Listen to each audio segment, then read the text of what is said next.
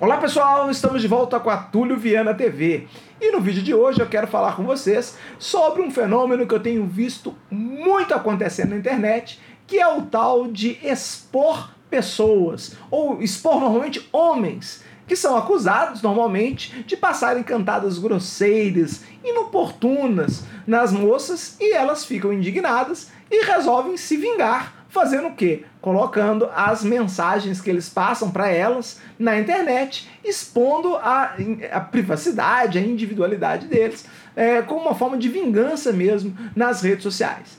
Essa prática caracteriza normalmente um crime de difamação, às vezes de calúnia, de injúria, e ela pode ser punida no Código Penal.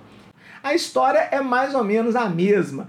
O sujeito se aproxima da menina numa rede social, no Facebook, no Instagram, começa com um papinho chavecando a moça lá, ela rende conversa e depois aquilo se desanda, de alguma forma ele desagrada a ela e ela resolve então se vingar colocando toda a conversa na internet. É o tal de expor o sujeito na internet, expor a execração pública como uma forma de vingança mesmo por algo que ele tenha feito que não tenha agradado a moça. Normalmente essa exposição vem acompanhada de acusações de assédio, numa forma bastante ampla, sem exatamente determinar que tipo de assédio é mas muitas vezes o que aconteceu foi simplesmente uma cantada desajeitada, uma cantada às vezes grosseira, uma cantada inoportuna, mas daí para ser assédio há uma diferença muito grande que parece que algumas pessoas não conseguem entender. Algumas moças acham que qualquer coisa na internet é assédio.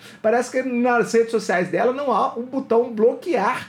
Então, quando o sujeito começa com um papinho, ela rende o papinho depois ela vem acusar, vem reclamar que o sujeito estava assediando ela. E elas vão tentar se vingar da pior forma possível, que é pegando aquela história toda, colocando nas redes sociais, expondo o sujeito à execração pública, expondo o sujeito que as pessoas começam a, a, a criticá-lo, que começam a, a insultá-lo, e aí nós temos claramente as figuras dos crimes contra a honra, que são a difamação, na maioria das vezes ela vem vem junto com a difamação a calúnia e a injúria.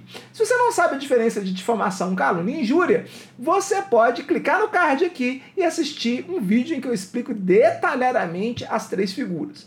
Mas basicamente, na difamação você narra um fato desonroso em relação à pessoa, na calúnia você narra que ela praticou um crime, por exemplo, pedofilia ou coisa do gênero, ou estupro, quem sabe, um outro crime grave ou, ou não, mas você narra um crime.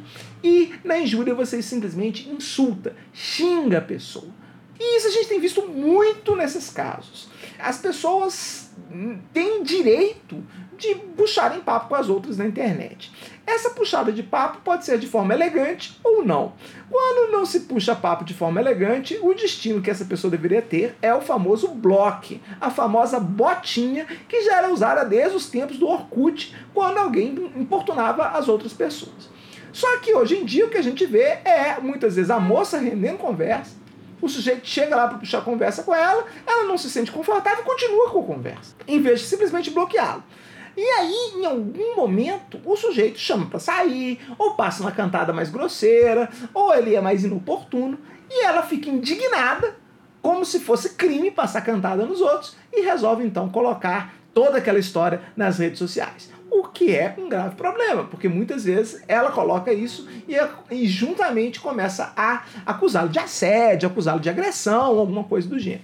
É, e, é, é, é, claro, obviamente, o direito não proíbe ninguém de cantar as outras pessoas. E não obriga também que essas, essas cantadas sejam feitas de forma elegante. Até porque o que é elegante para uns pode não ser elegante para outras pessoas é difícil a gente ter essa medida do que é certo ou não quando nós estamos falando de flerte, quando nós estamos falando de relacionamentos humanos. Algumas pessoas, algumas mulheres vão querer uma, uma abordagem mais direta, mais objetiva.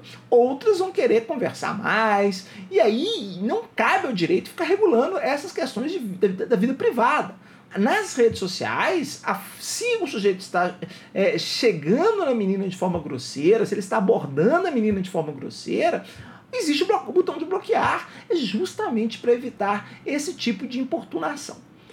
Ou, ainda que não existisse o botão de bloquear, há sempre a possibilidade dessa moça pegar essas provas, pegar essas ofensas, se eventualmente ele a ofendeu de alguma forma, e procurar a justiça, procurar a polícia e aí sim ela processá-lo por alguma coisa, não é um insulto que ele tenha feito, é um, algo do gênero, uma injúria que ele possa ter praticado.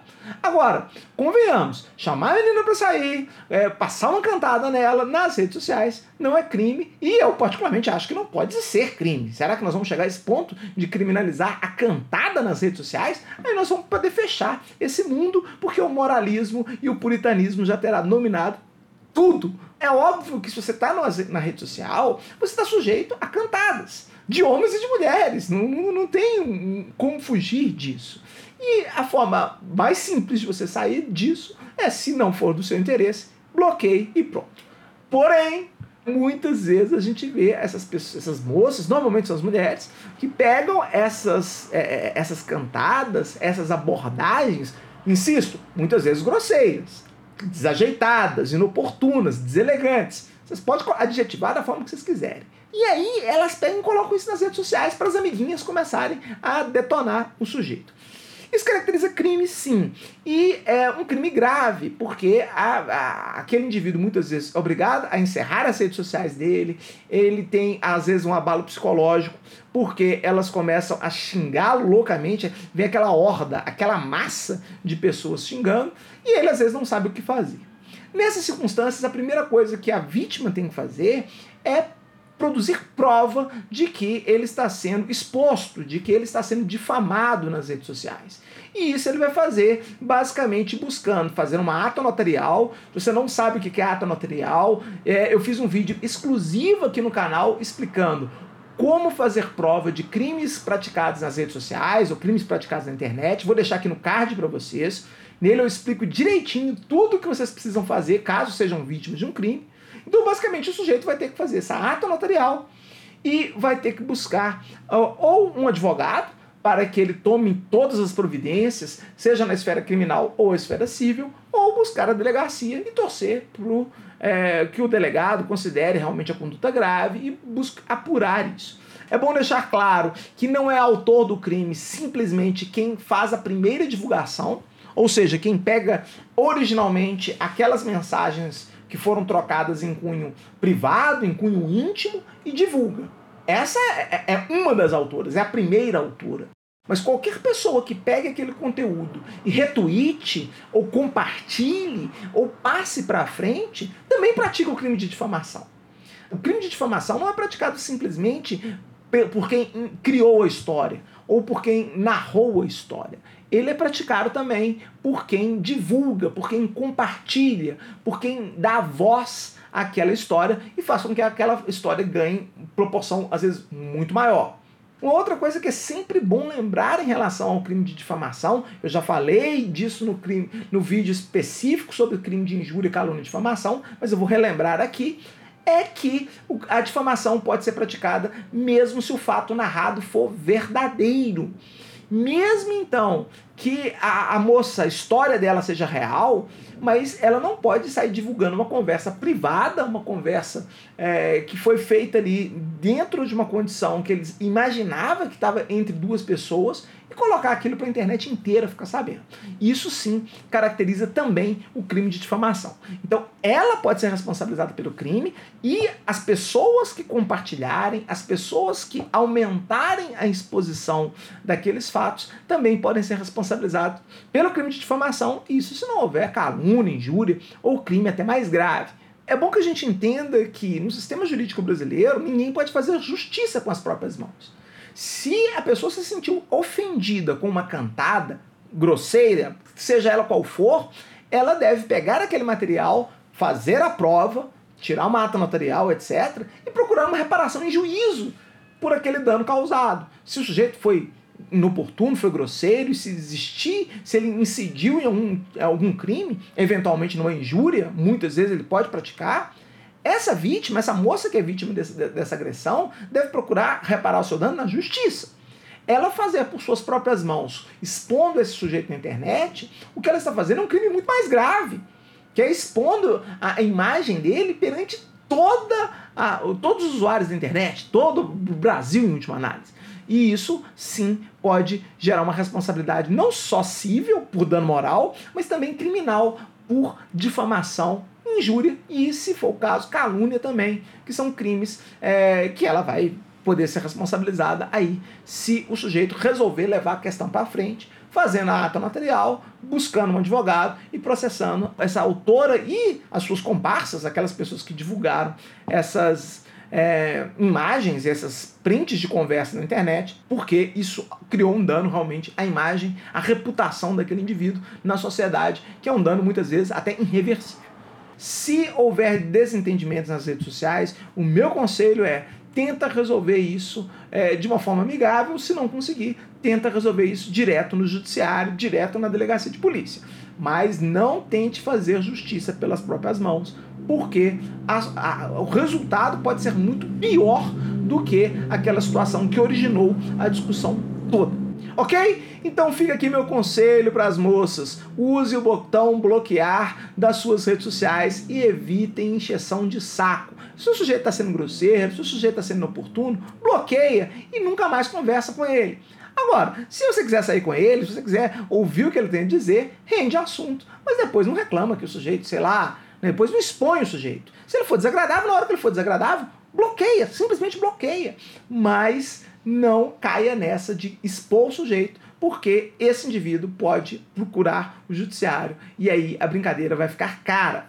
E para os homens que são vítimas desse crime, eu recomendo realmente que busquem é, o Poder Judiciário, contratem um advogado e busquem o Poder Judiciário, porque é um crime grave, mancha a reputação de uma forma muitas vezes irrestituível, e aí você tem que realmente buscar essa reparação, mostrando para a sociedade que a grande vítima da situação foi você e que a moça não está nada bem intencionada quando ela expõe conversas privadas para as amigas e numa rede social, então nem se fala. Por isso, espero que esse vídeo tenha ajudado vocês a entenderem a gravidade dessa situação, que é expor pessoas numa rede social. E se você conhece alguém que está numa situação como essa, seja como vítima, seja como autor, compartilhe esse vídeo para que a pessoa entenda a seriedade e a gravidade que é o tal do expor as pessoas na internet, que no fundo é um eufemismo para os crimes de calúnia, injúria e difamação. Gostaram do vídeo? Deixa seu joinha, inscreva-se no canal e deixa aqui um comentário para a gente continuar essa discussão lá na caixa de comentários. Vejo vocês no próximo vídeo, um grande abraço e até a próxima.